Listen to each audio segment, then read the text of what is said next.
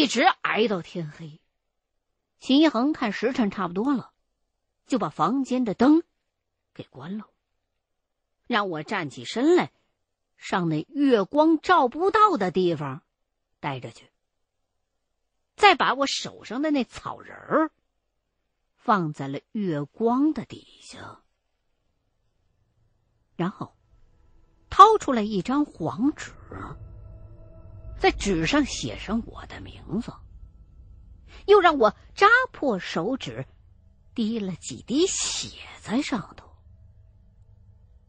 接着就把那张写有我名字的黄纸。给烧成了灰。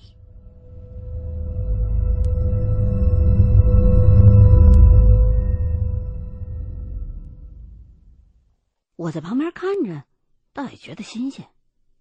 不过，眼瞅着黄纸烧完了，我就开始紧张，因为刚刚秦一恒说过你会有些苦头要吃，相信扎手指头应该不算是什么苦头吧。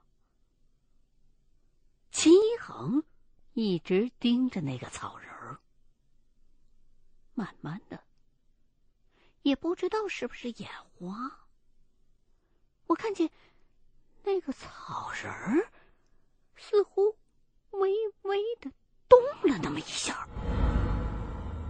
秦一恒的脸色看起来也很紧张，他也发现了草人的异动。立刻就拿出了准备好的一把小裁纸刀片，让我伸出手来，在我十个手指头的第一和第二个关节之间挨着个的来了一刀。我手上的那些小口子，不一会儿就开始慢慢的往外流血。秦一恒扶住我的双手，叫我把血滴到草人上去。每一滴下去，那草人儿似乎就挣扎一下。虽然见了红，想必秦一恒也是拿捏准了分寸，血滴了一会儿就止住了。可是十指连心，倒也真是疼到我了，不知不觉额头上就冒出来不少汗，而草人的身上。也沾了不少的我的血。随后，秦一恒掏出一捆红线来，把纸人像木乃伊一样缠好，然后扯断了绑在我中指上的红绳，告诉我说：“现在怨豆已经被转移到了草人的身上，今天晚上先把这稻草人在屋子里边留一宿。”明天找个时间放到车流密集的主干道上，让汽车压一天，就没事了。我一听他说没事儿了，终于长出了一口气。可是对于那个草人儿，还是有些忌惮，就把它放到了卫生间里头。等放好了草人。秦一恒就给我解释：“麻雀虽小，五脏俱全。他这是用麻雀的五脏和稻草人伪造了一个我，把怨豆转了过去。不过这样做的话，明天稻草人在马路上被压，我的运势还是难免会低一阵子。但如果运气好的话，被结婚的车队给压到，倒是能解了你的晦气。”可是结婚那家，恐怕就会闹点小灾。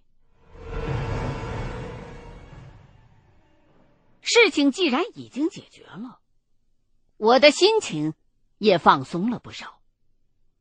这一夜本以为可以睡个安稳觉，哪知道半夜的时候，却好像听见有小孩在哭。我侧过身去，见秦一恒也醒了。冲着我比划了一个继续睡觉的手势，说：“并没什么大碍。”我也只好翻身过去，继续睡觉。这一夜虽说睡得并不踏实，但是也挨到了天亮。第二天，秦一恒照计划把草人放到了一条车辆来往频繁的主干道上，然后又跟我商量了一番，觉得还是应该回那个老弯头家去看看。我也觉得必须回去一下，起码也得去给人家老太太道个歉、告个别啊。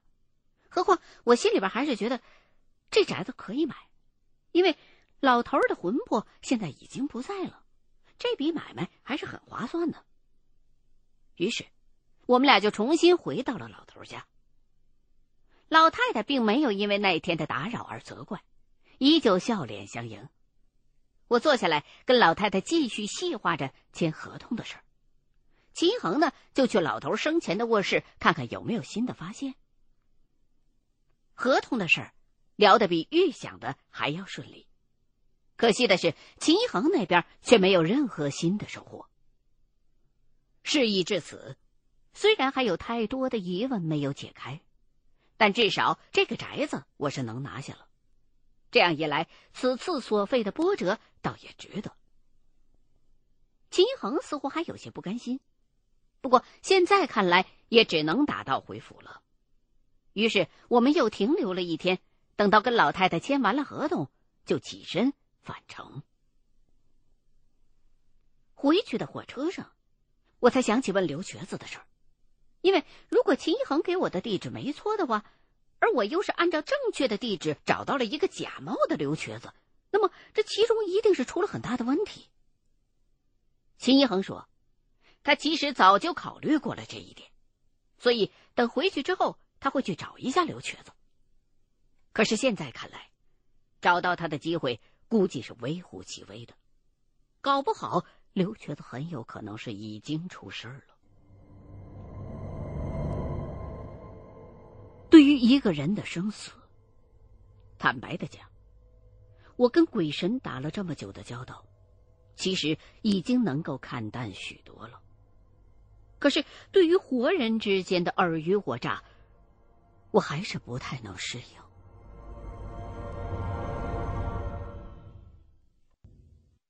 长出了一口气，我准备去厕所抽根烟。刚进厕所，兜里的手机就响了。是个短信，掏出来一看，是个陌生的号码，可短信的内容却着实让我吃了一惊。短信只有一行字写的是：“袁振不是一个人。”这条短信看得我一愣，想了一下，我就把电话拨了回去，那边却是关机。这条短信来的不明不白的，说袁振不是一个人，这话什么意思啊？究竟是说他不是人呢，还是说他有一团伙啊？坦白的讲，我也觉得袁振那头应该是有一个团队的，不过跟他合作了这么久，我还是觉得没有必要去了解这个，毕竟我和他之间只是合作的关系。利益才是我们之间的纽带。至于他给我的那些宅子的信息到底是怎么得来的，其实跟我没什么关系。我就对着这条短信又发了一会儿呆，觉得多半是个恶作剧吧。袁振倒真是一个神通广大的中介人，可是要说的不是人的话，这就有点夸张了。还没等我出了厕所门，又收到一条短信，还是那个号码，内容是：“你不相信吗？我证明给你看。这个宅子里有你想要的答案。宅子的钥匙就在露台的花盆里。”短信的末尾是一个地址。这个宅子所在的城市是个直辖市，距离我所在的地方很远很远的。哎，这第二条短信就让我更加的好奇了，我就又把电话拨了回去，可是那头还是关机。这两回下来，我倒是想明白了，对方多半是呼叫转移到一个关机的号码上去了。于是我就试探性的给对方回了个短信。你是谁？可是短信却再也没回来过。回到座位上，我想了一下，觉得还是应该把这事儿告诉秦一恒，就把这两条短信给他看了。秦一恒看完，倒没觉得这算是什么大事儿，只是说这人装的这么神秘，无非就是想引咱们俩去那宅子。如果是这样的话，那么那宅子多半就是个陷阱，咱甭搭理他。我倒是挺赞同秦一恒的分析的。上回六指的那个亏吃的，我现在还记忆犹新呢，也就干脆听秦一恒的，不再去想这事儿，摆了个舒服的姿势，继续闭目养神。快到站了的时候，我又收到了一条短信。我心说，不会还是那位吧？掏出来手机一看，果不其然，他这回发过来的，居然还是一条彩信。我点开一看，是张照片取景构图都有些畸形，大部分画面都被一个黑漆漆的东西给遮住了，只有少部分能依稀看见是一个人的模糊的背影，可见这张照片拍的很仓促。我看了半天，忽然就觉得有点不对。画面里的场景怎么这么眼熟呢？又想了一下，一下子反应过来了，这张照片就是在我坐的这趟火车里头拍的，照片里的背影就是我。这个人就在这趟列车上，我立刻站起身来，来回的张望。可是，车已经进了站了，很多人都在拎着行李下车，根本不可能再找到那个拍照的人了。而且，他既然敢发这个彩信给我，想必已经计划的很周全，算准了我发现不了他了。可是，这什么人啊？他想干什么？估计秦一恒也是看我神色忽然之间就反常，就问我怎么了，我就把照片给他看。没想到，秦一恒忽然之间脸上的表情就凝固住了，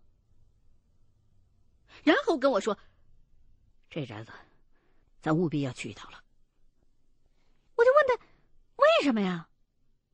秦一恒却不愿意多说，只是告诉我说：“这回是明知山有虎，偏向虎山行。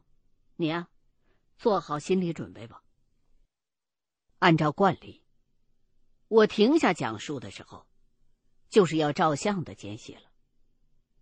只是还没等我拿起相机，对面的沙发上猛地窜起一个人来，不管不顾，一头就跑了出去。我大喊了一声，想叫住他，他却连停都没停。我抓起相机，却来不及拍他。沙发上现在只剩下了三个人，都惊愕的回头看着那个人的背影，又回头看看我。见我拿起了相机，都犹豫了一下，不过还是相继摆正了身体。我只好把镜头对准他们。闪光灯过后，有一个人忽然问我：“你这么做，到底什么目的？”我给他扔了一根烟，又把打火机放到茶几上。他捡起了烟，却没有点烟，而是在固执的等待着我的回答。我告诉他说。如果你不想听，可以离开，但是我不会回答你的任何问题，除非你在这张沙发上坐到天亮。我会看心情回答你的一个疑问。这个人听到我的回答之后，声音忽然抖了起来。刚刚我又看见了，故事不是你讲的，你只是在对口型。你们究竟想要做什么？说着，他也站了起来，冲着沙发上还坐着的那两个人喊：“难道你们看不见吗？他有时候明明闭着嘴，声音却没有断，你们都瞎了吗？”说完，这个人伸手抓起了距他最近的那个人的袖子，又把那个人也拽起来。无奈，那个人只是木讷的看了他一眼，拍掉了他的手。这个人摇摇头，倒退着走了几步，然后朝着门口的方向就冲了出去。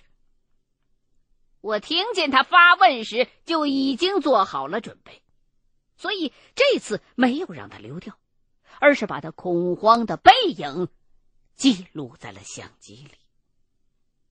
摁下快门的同时，我的心也提到了嗓子眼儿。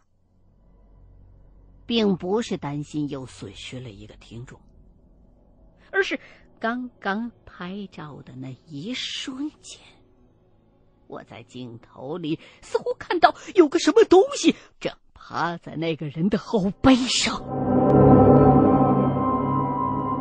这座宅子的确怪事丛生，且最重要的是，这个人刚刚质问我的时候用了。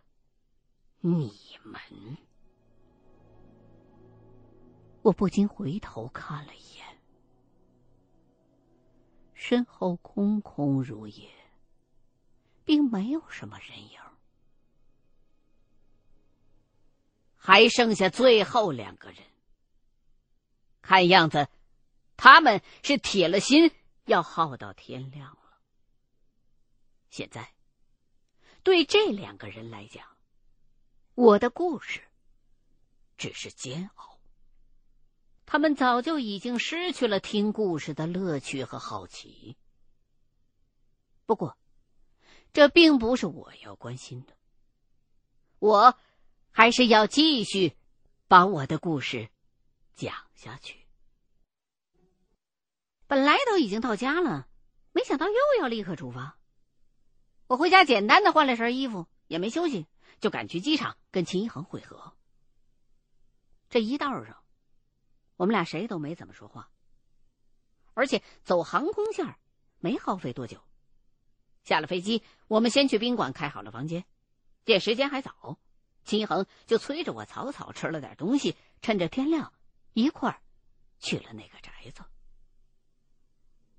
这个宅子所在的小区还挺不错的，对于当地的房价。因为来的比较仓促，我事先并没有做功课了解。可是从这片小区周边的环境和楼盘的外观来看，价格应该不菲。小区的物业也很规范，出入都需要门卡，外来的访客需要联系里头的业主给证明才能进去。我跟秦一恒就是因为这个被挡在门外头了。最后没辙，我给保安塞了两百块钱。又详尽的做了登记，总算让我们俩进去了。按照短信上的地址找到了宅子，是一楼。这种户型的楼房，一层都会有一个很小的露台，可以给业主种种花、养养草啊之类的。因为前后都有很厚实的防盗门和防盗窗，所以露台并没有用很高的墙隔起来。我跟秦一恒翻进去，并没有费多大功夫。刚一进来，就看见露台上果然摆着一盆已经枯萎了的发财树。花盆很大，不过可能是最近下过雨，土很松软。我跟秦一恒就把这花盆的土给掏了个空，还真就在盆底儿发现了一把钥匙。秦一恒就又带我折回到了正门，用钥匙。打开了房门，秦一恒先进了屋，然后才叫我跟进去。整套单元里，倒真还有些凶宅的样子。屋子里空无一物，只剩下一些破破烂烂的塑料袋、报纸一类的留在地板上。到处都是灰，看来已经有很长一段时间没有人打扫了。站在屋子里头，人会情不自禁的汗毛孔发紧。因为这套宅子我们事先没有任何的了解，所以我总感觉心里头有点毛毛的。秦一恒没有到处乱转，而是缓慢的一步一步的前进。我就在后头跟着，也同时放轻了脚步。